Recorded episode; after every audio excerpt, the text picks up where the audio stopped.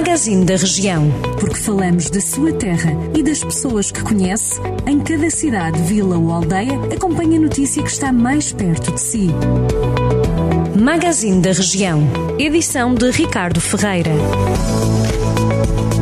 A Câmara de Armamar encerrou as piscinas cobertas da vila. A infraestrutura deve reabrir já nos próximos dias. Segundo o município, o encerramento é justificado pelos casos de contágio e isolamento por Covid-19 entre os funcionários do equipamento.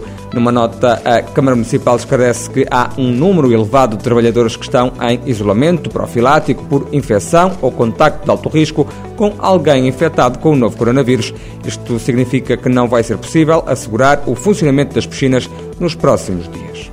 São Pedro do Sul e a Estância Termal Local vão ser palco do evento Termas Motorfest, evento que acontece de 11 a 13 de fevereiro. A iniciativa combina experiências de termalismo, gastronomia e de bem-estar, com provas de automobilismo e desfiles de carros emblemáticos. O programa inclui também duas novas provas, o Rally Cidade Termal e o Termas Rally Histórico, que vão percorrer as classificativas e as paisagens marcantes de São Pedro do Sul.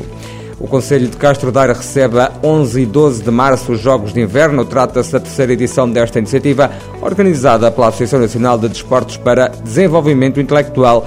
A prova pretende levar até ao Conselho cerca de 300 atletas com deficiência que vão participar em oito modalidades. São elas atletismo, natação, desportos aquáticos, futsal, para-hóquei, boxe, orientação, tênis de mesa e polibate iniciativa visa promover a inclusão e a integração social de pessoas e grupos sociais através da prática desportiva. E a Biblioteca Municipal de Carregal do Sal vai acolher até 11 de fevereiro a exposição itinerante Sentinelas do Mar, a mostra que já passou por outros conselhos da região, como Nelas, Vozela e Santa Combadão, é constituída por 33 obras que visam divulgar o património associado aos faróis nacionais. A exposição decorre de uma parceria com a Autoridade Marítima Nacional tendo sido convidados 10 pintores ibéricos para realizar obras relacionadas com a temática dos faróis. Estas e outras notícias de toda a região de Viseu já se sabe em jornaldocentro.pt.